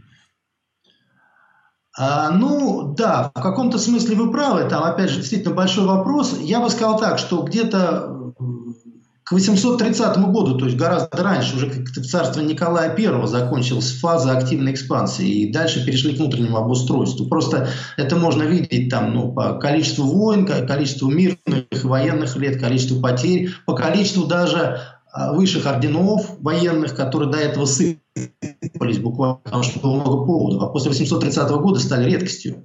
Вот, их редко стали давать. Количество высших воинских званий даже уменьшилось. Там, их стали очень редко давать фельдмаршалов, например. Это тоже почему? Потому что войн особых нет. Ну, все, наелись, как бы, навоевались. Вот. Но если говорить о Польше, то там все-таки особая ситуация была. Это всегда был чемодан без ручки, который, в общем, по неким таким филантропическим представлениям Александра I был взят нами. Э, и который мы, в общем, волокли, потому что не знали, куда деть. В принципе, даже уже Александр II, насколько я помню, хотел, подумал о том, что неплохо бы от этого отказаться и отдать Польшу австрийцам, например, а получить взамен Галицию. Такие мысли были у русских царей, но это как бы не получилось. Вот, поэтому она не очень показательна. От, от других же направлений, но от других территорий не собирались отказываться. Тем более, вот кроме Польши, пожалуй, не Финляндия было. Финляндия тоже, по-моему, готовилась к этому. У них тоже была своя полиция, свой парламент. Они всегда были, они просто жили, как бы сказать, в отличие от поляков, они так сильно, ну, грубо говоря, не дергались, как поляки, поэтому и у них они сохранили те, э, дарованным еще Александром Первым, э, права, которые были изначально. У них поляки же, как вы знаете, их были лишены, просто, ну, за, это было своего рода наказание за вот эти вот два восстания страшных, которые были в 30 и 63 году. Вот, но остальные территории, такие как Кавказ, даже как, такие как Туркестан, там, как степные области, уж тем более Сибирь там, и так далее, об этом даже речи не было, что это можно кому-то отдать или когда-либо отдать, это считалось как бы навеки прикрепленным. Вот. В этом смысле, да, уже, как бы сказать, экспансии дальнейшей не предполагалось, но вот сужение ареала тоже не предполагалось. Предполагалось, что мы останемся примерно как есть. И единственное, ради чего многие государственные люди э, Российской империи готовы были в Российской империи воевать, это скорее это проливы. Это проливы. Вот они считались очень важными и нужными для там, геостратегического экономического положения России. Но кроме этого больше ничего. Нет, я просто это все к чему спрашивал. А, мне кажется, что в современном мире все вот эти разговоры, что мы имперский народ, а мы вот хотим расширяться, включать в себя другие народы, это провокационная история, потому что русское национальное государство, которое будет основываться на территориях, заселенных этническими русскими, это нормальный вариант. И мы никуда там расширяться не хотим. Никакая ни Польша, ни Финляндия, ни Средняя Азия нам не нужна. И мы ее не хотим захватывать. Поэтому, собственно говоря, вот эти рассказы, что а почему вы а, хотите быть русским национальным государством, тогда вы перестанете быть имперским, так мы и хотим перестать быть имперским народом. Мы хотим быть современным государством, которое не занимается войнами и ничего у соседей не отжимает отжимает. Да и в современном мире это крайне сложно сделать, по большому счету. А, ну да. Ну да, что тут, да? Да, это такая довольно известная поле. Ну, в общем, можно и так, говорю, понимать, русское национальное государство, но все-таки Российская империя, она э, не стремилась замкнуться в рамках даже восточнославянского ареала, а уж тем более просто великорусского ареала. Такого, конечно, не было. В этом смысле она все-таки не была русским национальным государством. Хорошо, хорошо. А, вот у меня очень большая тема. А может ли Российская, Россия вернуться к законам Российской империи? Потому что а, в некоторых кругах это обсуждается. Говорится о том, что что там кодифицированная э, история, все вещи определены, в отличие от законов, э, вот о чем мы выше, э, ну, раньше говорили, э, Российской Федерации, э, законы Российской империи очень точно понимаемы. И вся система сделана ну, фактически идеально. И когда говорят, что там была монархия, да, была монархия, но она уже была с конституцией и с парламентом, и система как-то уравновесилась. Да? Или так сказать нельзя, и все-таки, что потому что в итоге там февральская революция, переворот, потом большевистский, что все это наоборот, говорит о том, что недостаточно хорошие законы. Вот ваше мнение, можем ли мы откатиться да. к Российской империи, взять преемственность от Российской империи и взять закон от Российской империи? Тут, правда, много ну, вопросов, но я именно имею да, в виду законы. Мы все в одно примерно, да. да. Значит, э, думаю, что законы там были ну, недостаточно хорошие. Сами по себе законы были недостаточно хорошие, поскольку они были весьма пробельные и такие порой недостаточно кодифицированы. То есть кодификация, проведенная Спиранским, ну и потом как бы продолжавшаяся до конца империи, она, в общем, была такой, ну, не идеальной кодификацией, это было просто скорее такая инкорпорация, совмещение разных правовых источников в некой систематическом порядке вот, с указанием их источников. А правда, это имело ту хорошую, ну, например, лично для меня сторону, потому что у меня докторская диссертация о судебном правотворчестве, что судам было чем заняться, поскольку постоянно возникали коллизии между нормами разного времени, разных, из разных законов происходящими, там появлялись пробелы, неясности, и очень интересно было интерпретировать законы, и большой был простор для судебного нормотворчества, для судебного прецедента. Вот, я это люблю, но это благодаря тому, что на самом деле законы это были такие, ну, не очень высокого качества, хотя по сравнению с нынешними законами, конечно, можно сказать, что высокого. Потому что как нынче пишут законы, это просто отдельная история, отдельная песня, и об этом тоже надо, видимо, отдельную передачу делать. Об этом, правда, много уже и без меня сказано. Mm. Ну, вот. А, но они не были идеальными, скажем так. Да, насчет того, ну, Конечно, э, со временем, если бы не случилось э, революции, положение было бы, было бы гораздо лучше, оно бы улучшилось. В частности, было бы принято гражданское уложение, которое является довольно выдающимся памятником э, цивилистической мысли. Вот. Но мы не успели ввести в действие, хотя фактически уже выработали. Судебные уставы императора Александра II, ну это тоже выдающийся памятник юридической мысли, очень качественные законы, одобренные западными авторитетами, их перевели на французский язык специально. Так что бывали разные законы, бывали не очень, бывали и очень хорошие, разные. Насчет, так сказать, преемственности, что можно сказать? Ну, я, естественно, за то, чтобы преемственность была. Это просто для меня кажется совершенно необходимо и очевидно. Но значит, вопрос, в чем она выразится? Просто в воскрешении, так сказать, в реанимировании давно не действующих законов, ну, вряд ли. Жизнь далеко ушла, не скажу вперед, но она куда-то ушла. Вот. И Эм, поэтому просто технически невозможно сейчас э, руководствоваться там, э, сводом законов Российской империи там, по состоянию на там, февраль 2017 года. Это нереально. Но что можно сделать, это э, какие-то вещи, какие-то нормы точечно воскресить, какие-то э, нормы перенести, может быть, современные законы. Кстати, в общем-то, гражданское уложение часто очень сильно использовалось, насколько я знаю, при подготовке новых редакций, новых версий Гражданского кодекса уже в наше время, вот последние десятилетия, активная работа велась. Вот. И, конечно, я бы отнюдь не возражал, а даже был бы рад, если бы современные суды ссылались на мнение, допустим, кассационных департаментов правительствующего Сената, то есть на мнение Верховного суда э, империи э, конца 19 начала 20 века. Там много интереснейших есть э, норм, Э, то есть ну, интереснейших мнений, суждений, каких-то концепций, которые могут быть э, играть роль, скажем так, убеждающего прецедента, то есть не связывающего нынешние суды, но те мнения, на которые как на авторитет можно опереться и сослаться. Это было бы нормально, и это бы подчеркнуло нашу преемственность, нашу, так сказать, бесконечно уходящую там в веков историю правовую, это был бы, выражал бы единство правовой традиции России от 21 века до угу. более ранних веков. И а я знаю, что у вас на сайте, у вас же на сайте можно ознакомиться с этими мнениями, да? А. Да. У нас есть, э, мы выложили все решения по гражданскому праву, 17 тысяч примерно, на закон РУ, там закон дробь Сенат, если набрать. Или с моего Фейсбука, там у меня на первой странице, там в биографии есть ссылка прямая на это все дело. Вот, там все мнения Гражданского кассационного департамента, все его решения есть э, опубликованные за все годы, до 16 года включительно. Вот. Это большой материал, на который можно опираться и нужно опираться. Это все очень серьезная памятник правомыслия. И в некоторых отношениях он может использоваться и сейчас, потому что некоторые вопросы возникают и в современном контексте, и могут быть использованы эти наработки. Просто смотри... точечно, а не сплошняком. Угу. Вот смотрите, кодекс Наполеона, а, он до сих пор используется, насколько я знаю, во Франции, с небольшими там изменениями. А, да.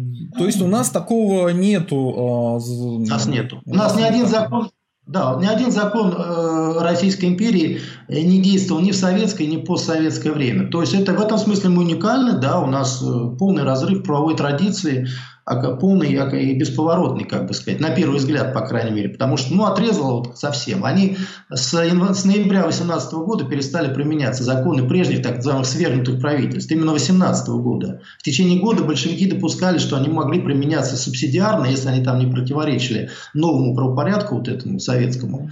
А с ноября 18 они уже были отменены, просто их нельзя было применять вообще ни при каких обстоятельствах. Поэтому у нас ничто не действует, никакие законы, никакие законоположения империи. Так, э, это все крайне печально. А как можно, вот постоянно этот вопрос обсуждается, в том числе Навальным, как сделать, и Крылов в свое время обсуждал, как это сделать, а как можно сделать суд в России независимый. А вот э, понятно, что сейчас он как раз зависимый, да, вот э, какие mm-hmm. примерно реформы можно сделать. Это отдельная большая тема, да, поэтому большая. давайте ее не будем там очень детально проводить, но хотя бы да. в общем, хотя бы в общем.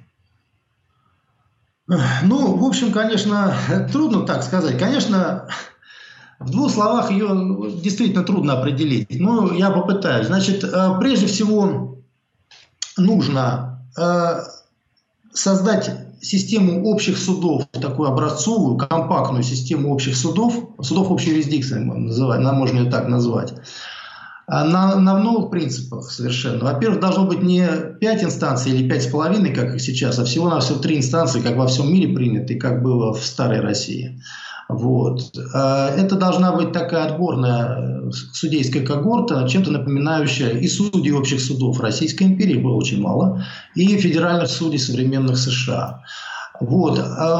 Огромная часть э, дел и уголовных, и гражданских может быть перенесена на местные суды, которые надо создать не скажу с нуля, потому что у нас есть мировые суды сейчас, но они играют очень жалкую роль. Но они вообще-то много дел рассматривают, но их просто это мелкие дела, и их э, мало этих судов, судей относительно общего количества судейского корпуса.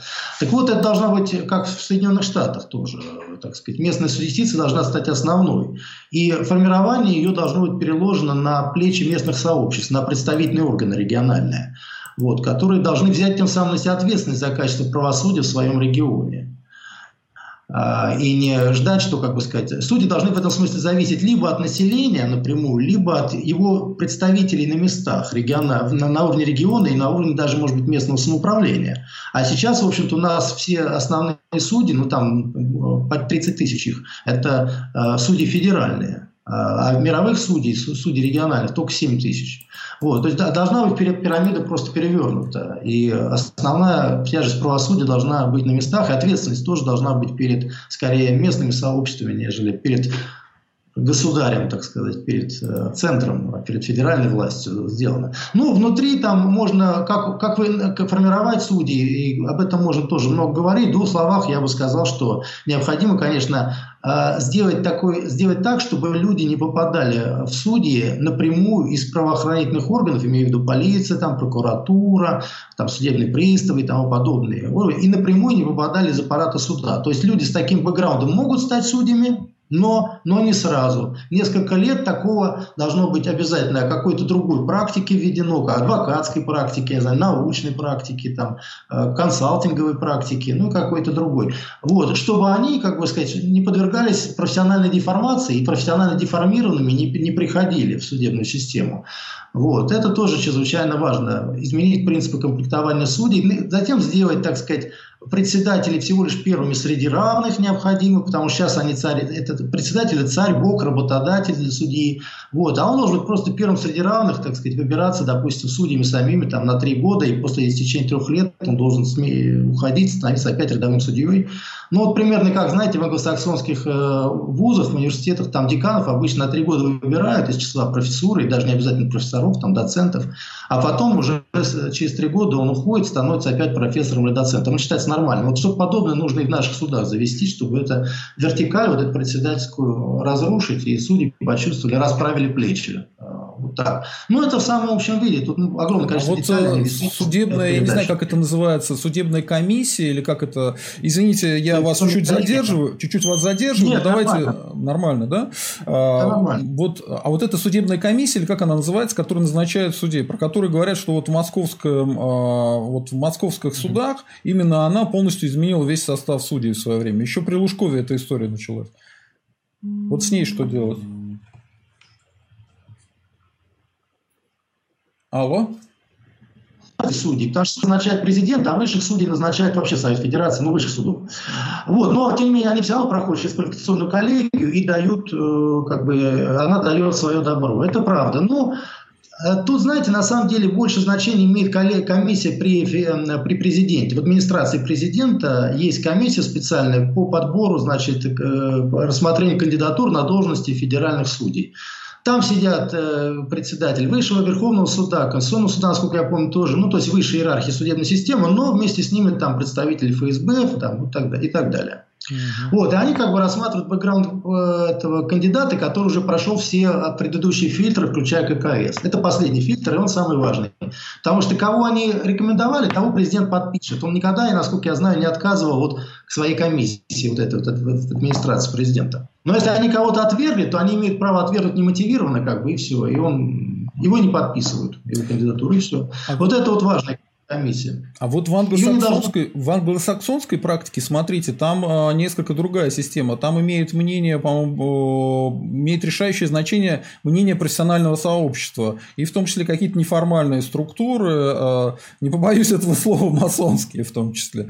А именно по поводу назначения судей. А, вот а, что вы думаете по поводу того, можно ли такие вещи у нас каким-то образом сделать? Да. Ну, может быть, ну, не, не, не, может быть, не масонские, но может быть да. какие-то профессионально-общественные. Вот есть же, а, как это, саморегулирующиеся организации, да? Может быть, здесь что-то такое же сделать? Да, безусловно. Вы мыслите в совершенно верном направлении.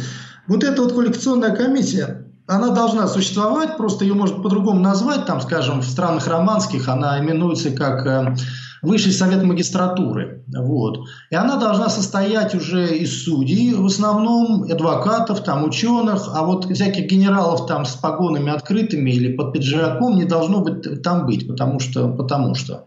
Вот. Это как бы они не должны туда иметь доступа. Это должна быть комиссия именно такая судейско-общественная. Вот. И она должна давать рекомендации главе государства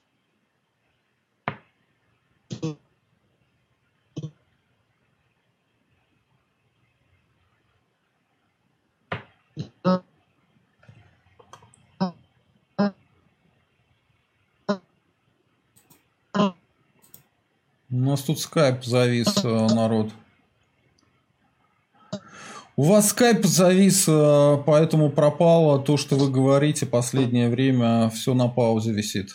Я, вы, если вы меня слышите, то вот такая ситуация. Алло. А, ага. повторите, пожалуйста, может быть, последние 3-4 предложения. Говорится? Да, да, да. Ну вот я говорю, что комиссия должна быть создана такая, по примеру, может быть, романских стран, где в комиссию входят а, судьи, там примерно две трети, ну не меньше половины, и остальная общественность, там научные круги назначаются. Вот, а президент государства может быть даже председателем этой комиссии, как это и есть в Италии, глава государства. И назначать он может уже тех, кто, кому комиссия ему рекомендовала, как собственного председателя. Ну, то есть, как председатель он подписывает это решение комиссии, тем самым как бы назначать судью. Вот такая схема является, на мой взгляд, оптимальной и для России. Mm-hmm. Тем более, что мы в судоустройстве, вот даже во времена империи, больше всего ориентировались именно на романские страны. Если взять судебные уставы императора Александра II, то они, в общем, в основном с французских кодексов процессуальных. С кодекса Наполеона? Срисован во многих местах. С кодекса Наполеона, интересно. Так, ну, а... да, спасибо большое. Давайте сейчас поотвечаем на вопросы. Может быть, самые интересные я выберу. Хорошо. И я вас уже буду отпускать, потому что я вижу, вы постепенно устаете, плюс крайне неудачный у нас технический был стрим, поэтому я вам предлагаю в качестве компенсации вас э, пригласить как-нибудь в студию, чтобы вы пришли, и мы пообщались так уже в большом формате, в нормальном месте. Ну, Если будет интересно, я с удовольствием. Да. Давай. Так, а, вопрос гостю Веб 555. А, можете дать оценку Института судей в Российской Федерации? Легитимность, независимость, профессионализм? Ну, понимаете, вот э, Судьи, конечно, разные. Понимаете, среди 35 тысяч человек кого только не найдешь, с одной стороны. Но с другой стороны, все-таки принципы рекрутинга совершенно неудовлетворительные. И если туда попадают э, хорошие профессионалы, а это было, бывает, и в прежние времена было даже чаще, чем теперь, то, в общем, они там как-то растворяются и особого значения для общей обстановки не имеют, для общей ситуации. Ну вот, э, как-то так, я бы сказал. А Владимир Попов, проституция была легальна в Российской империи? Проституция, да, конечно, были даже книжки специальные, так сказать, заводились, и полицейские органы должны были их выдавать проституткам. Медицинские осмотры были регулярные, да, проводились тоже. Там отметки делались. Угу. Мистер Стис, а, кстати, Сергей, намечается митинг памяти Бориса Немцова 29 числа. Что-то знаете про это? Как считаете, согласуют данную акцию власти? А, я про это ничего не знаю. Э, лучше, наверное, спросить юриста. Как вы думаете, они согласуют или сейчас они... Ну, это скорее забьют? политический вопрос. Конечно, они, если захотят, могут согласовать запросто. А почему нет? Я, в принципе, думаю, что это как бы... Для них ведь главное что? Чтобы она не переросла в акцию в поддержку Навального. Как бы. Если это просто так они усмотрят в этом э, скрытый навальнизм, да, вот э, в самой этой акции, тогда не согласуют. А если убедятся, что навальнизма этого самого нет, то тогда я скорее думаю, что согласуют, а зачем, почему бы нет. А, у меня совпадает с вами точка зрения. Так, а, Гарик Петров, почему главред журнала, а не историк выступает? А вообще выступает юрист. А, я просто написал главред э, журнала «Закон», но изначально представлял человека как э, юриста и правоведа, который занимается историей э, права да. в Российской империи. Поэтому у нас все правильно, четко и конкретно. Ну, у меня, я говорил, что биографию рассказывал вначале, у меня есть два диплома исторических и два юридических. Отлично. Владимир Попов. Весьма религиозное общество, где существовали желтые билеты. Прикольно. Ну, это не первый раз. Вообще-то в многих обществах была жреческая проституция, как минимум, да? У нас, слава богу, такого не было, но проституция не запрещалась. Понималось, что, ну, как бы реализм был в Российской империи, не ну было фанатической какой-то идеологии, поэтому люди понимали, что все равно будет проституция, что с ней бороться, давайте ее регулировать. Так, чтобы Конечно. всем было удобно. Да. да, право шло во многом из, снизу, из жизни, так сказать, ответ на потребности реальные человеческие. Вот, Веб-555 а, пишет, Россия создана русским народом, тысячи баллов. Ну, то есть, э, поддерживают, поддерживают вас. Так, а, вот э, Владислав XL. В Российской империи другим народам было запрещено мигрировать по территории России. А, ну, вообще-то черта оседлости была только для евреев – и, по-моему, ее собирались отменить во время уже Первой мировой войны. По-моему, об этом речь уже Да, она реально была ходить. отменена уже в 2015 году. Фактически она была отменена просто по факту, а затем это было оформлено решениями Министерства внутренних дел. Но тоже надо понимать вот что. Смотрите, насчет черты оседлости. Э, не, считай, не надо считать, что я ее поддерживаю, но тоже не надо изгущать краски с другой стороны, потому что она все-таки включала в себя исконную территорию еврейского расселения. То есть, грубо говоря, представьте себе, что Польша в границах 1972 года не была бы присоединена, осталась бы отдельным государством, но евреи бы и жили на этой территории без всякой черты оседлости, потому что просто была бы граница между Российской империей и Польшей. То есть они бы все равно не могли свободно перемещаться во внутреннюю Россию, потому что это было бы чужое государство. Конечно, можно сказать, что они теперь платили налоги российскому государству, а не польскому государству, подати, да, но на это можно тоже возразить, сказав, что ну, размер подати у них не увеличился, какая им разница, кому они платили, какое государство их защищало на той территории, на которой они исконно жили те тоже, теперь это было российское государство, только более могущественное и более способное, между прочим, к защите, чем анархическое польское государство. В этом смысле они от присоединения выиграли, а в плане перемещения, ну, просто государство российское ведь не для того присоединяло, простите, Польшу и ее провинции, чтобы, так сказать, дать евреям возможность свободно, или кому бы то ни было, вообще свободно перемещаться внутрь. Вот. Это уж как бы империя сама как хочет, так решает. Это такой вот грубый, грубый реализм, простите меня за это, но так всегда и было. Если кто-то думает, например, что по Британской империи можно было свободно разъезжать куда хочешь, то он ошибается. В частности, была политика White Australia Policy, так называемая, политика Белой Австралии. И ни один черный не мог в Австралию, провинцию, доминион, так сказать, Британской империи, не мог, не мог попасть. Тоже своего рода черта оседлости, только направленная против, на этот раз, всех, кто не белый. Вот и все.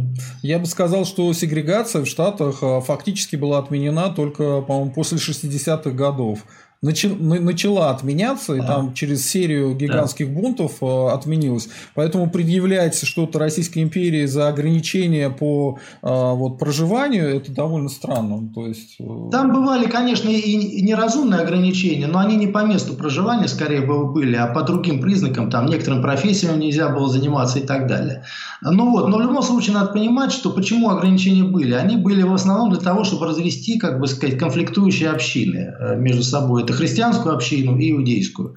Это не, не всегда удавалось, почему и бывали погромы. Кстати, не всегда православные начинали погромы, иногда начинали их и наоборот, иудеи, такие тоже примеров довольно много. Но тут не, то, не вопрос не в том, кто больше виноват, а просто империя, когда уже стояла как бы НАТО, она пыталась с помощью такого регулирования правового, она пыталась развести вот э, враждующие общины, чтобы они ну, поменьше друг с другом соприкасались, так сказать, не смешивались, чтобы не, трения не возникало.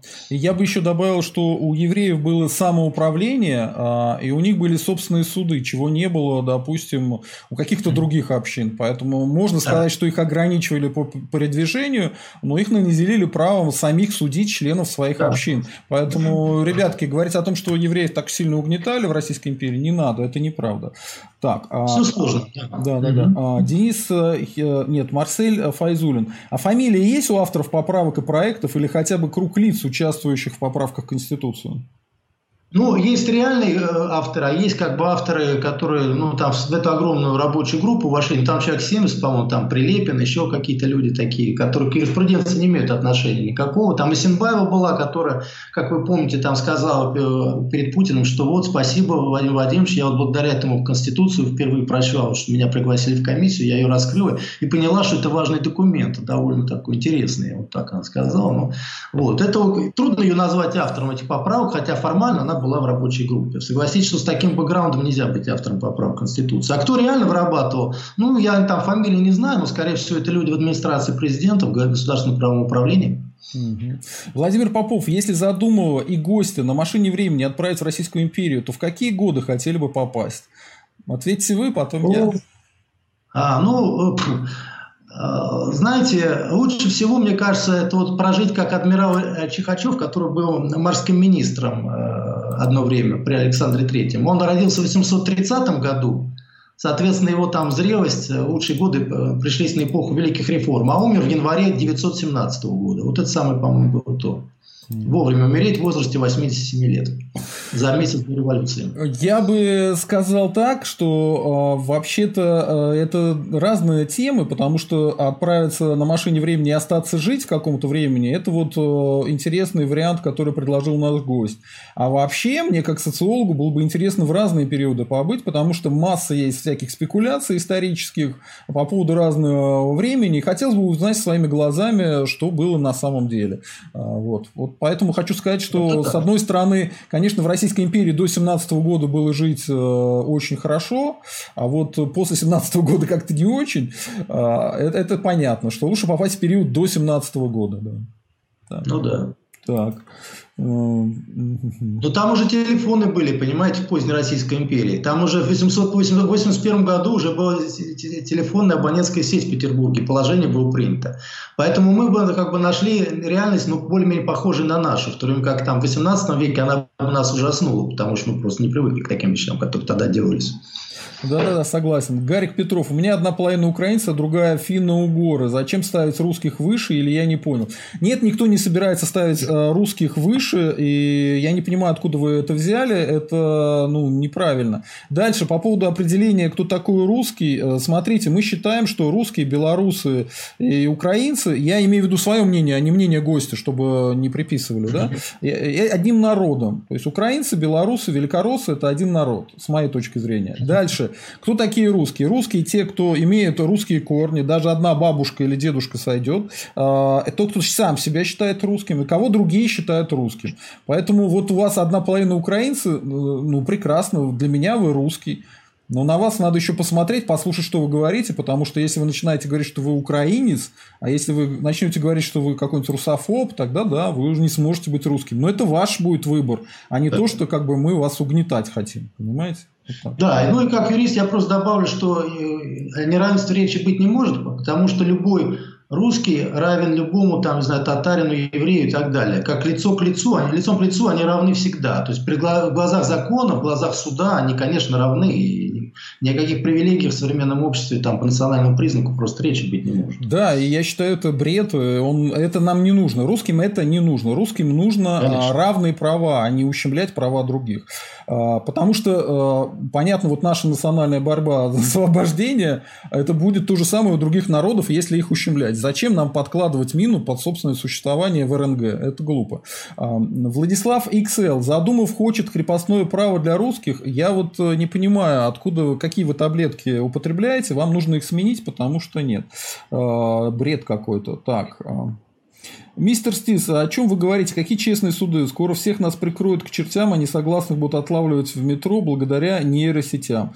Ну, мы говорим о том, что мы можем, чего мы хотим, да, чтобы Короче говоря, что хотят э, добрые русские люди. В этом смысле интересен пример Российской империи, которая была все-таки во многом э, русским национальным государством. Да? Поэтому мы это сейчас и обговариваем с точки зрения юридической, э, что можно было, какой опыт брать из Российской империи. Вот и все. Так, по поводу того, что кого-то там э, распознавают в метро, да, слышали об этом, но не факт, что это будет серьезно работать. Так, эм, вот мистер Стис, олигархи никогда не позволят русским создать свое государство. Как вы на этот вопрос ответите? Я? Да, да. Или А, это вопрос ко мне, да? Да, давайте. Ну, я думаю, что, как бы сказать, олигархи не всемогущие. Последнее десятилетия два мы в этом убедились. Почему-то считается, что у них какая-то огромная власть, что какие-то есть олигархи. На самом деле просто никаких олигархов нет, у них нет реальной власти, есть просто очень богатые люди. Ну, они могут влиять на власть. Там, но думаю, что власть на них влияет гораздо больше. А вот кому власть будет принадлежать, это вот самый интересный вопрос, который там должен разрешиться в обозримом будущем, в ближайшие десятилетия, скажем так. А, понятно. Ну, вот тут э, про поправки опять спрашивают. Но да. мы на это дело отвечали. Единственное, что э, конкретизируйте свой вопрос, Гарик Петров, что с сегодняшними поправками, потому что это очень абстрактная тема. Что с сегодняшними поправками? Это что, а что Титов? Ну, это, то есть я не понимаю, что вы имеете в виду. Конкретизируйте. Так, а Титов, они говорят. Нет, нет, я просто говорю, что вот э, вопрос, который звучит как «что с сегодняшними поправками», звучит как реклама, помните было, «а что а. Титов?» То есть, вообще непонятно, о чем речь. Вот э, Марсель Файзулин написал так довольно злобно, что если главред не знает авторов поправок, реальных разработчиков, хотя бы одного, то это прискорбно. А, ну, почему? Мы знаем одного хотя бы, Крашенников, и он, кстати, попал в список санкционных. Да. Крашенинников. Крашенинников, да. Ну да, ну, в общем, многие считают, что Крашенинников, там, Клишес является автором поправок. Но это как бы common knowledge, общее знание, всем известно, поэтому... А кто на самом деле, понимаете, никто, вот я со свечкой не стоял, и думаю, что задающий вопрос тоже со свечкой рядом не стоял, там, не видел кто. Потому что у нас могут быть э, объявлены поправками, авторы поправок кто угодно, отнюдь не те люди, которые реально их писали, вырабатывали. Может, Владимир Владимирович лично это все сочинил, в принципе. А он тоже юрист, он мог, в принципе, у него квалификации достаточно, чтобы вот сочинить текст такого рода. Ну, вы знаете, я не соглашусь. Мне кажется, он не юрист, а дзюдоист. И попал он в, в университет по, по, квоте, по квоте спортивной, да, да еще и занимался тем, что на своих сокурсников как бы информацию доносил куда следует. Поэтому сказать, что он прям вот юрист-юрист, ну, это как не очень заметно по его деятельности, потому что во что превратились сейчас суды. Он любит все время посылать нас всех в суд, нас всех в суд, и хочет, и хочет, чтобы все было по закону. Он любит это приговаривать. Ну, закон вы вырабатывает он сам. Это, это знаете, как Россия это Путин, вот закон это Путин у нас. Мы куда-то туда пришли. Ладно, спасибо большое. А, а, спасибо, спасибо большое. А, это было очень интересно об этом стоит задуматься. Я вам предлагаю, я вас приглашу на большой наш стрим как-нибудь, поговорим про Российскую империю, про ее законы, может быть, какие-то такие темные моменты проясним, потому что спасибо, вы какие-то вещи мне объяснили, которых я раньше не понимал и не знал. И вот сам вот этот тезис, что можно в любой момент вернуться к э, законам Российской империи, он очень часто муссируется, и непонятно, какие там подводные камни. Может быть, это просто пропаганда. Но вот я сейчас слышу, что да, это скорее пропаганда, что нужна какая-то новая кодификация, которая включала бы в на основе законов Российской империи, но которая включала бы какие-то новеллы из СССР, из РФ, и которая бы все это дело ну, соединила. Ну, скорее бы... наоборот даже. Скорее все-таки на основе современной, но с включениями некоторых институтов того, знаковых таких институтов того времени. Ну, так. вам виднее, как юристу, просто я пытаюсь в голове это понять, потому что откатиться к Российской империи, когда было русское национальное государство, более логично, да, для РНГ, например, будущего, если мы его добьемся при нашей жизни, да, вот, поэтому мы, может быть, эти вопросы будем снова поднимать и пообщаемся. Да, и если вам интересны какие-то текущие события, вы тоже могли бы давать а, там а, политические коммен... Для политических комментариев давать юридические комментарии. Если вам это будет интересно, ну что, что в чем в чем был бы ваш интерес, то что вы могли бы свой э, журнал право закон э, пардон э, журнал закон там прорекламировать как-то сослаться и так далее. Все, большое спасибо вам, Александр. Хорошо. Был рад с вами спасибо. общаться. Извините за задержку, за технические проблемы. Конечно. Ну, я думаю, я выложу. По целиком... нынешним временам это пустяковые проблемы, поверьте. Самые пустяковые, какие могут быть. Ну да, да. А, я выложу целиком стрим, который будет без разрывов. Там технические все вещи вырежу. И вот надеюсь, я вам его скину и выложу его в Фейсбуке тоже отдельно. Спасибо большое. Отлично. Спасибо mm-hmm. вам большое. Спасибо всем, кто нас смотрел. Ставьте лайки, пишите комментарии комментарии, а, подписывайтесь на канал, становитесь спонсорами канала. Всем счастливо, всем пока, слава России и русские вперед. До свидания.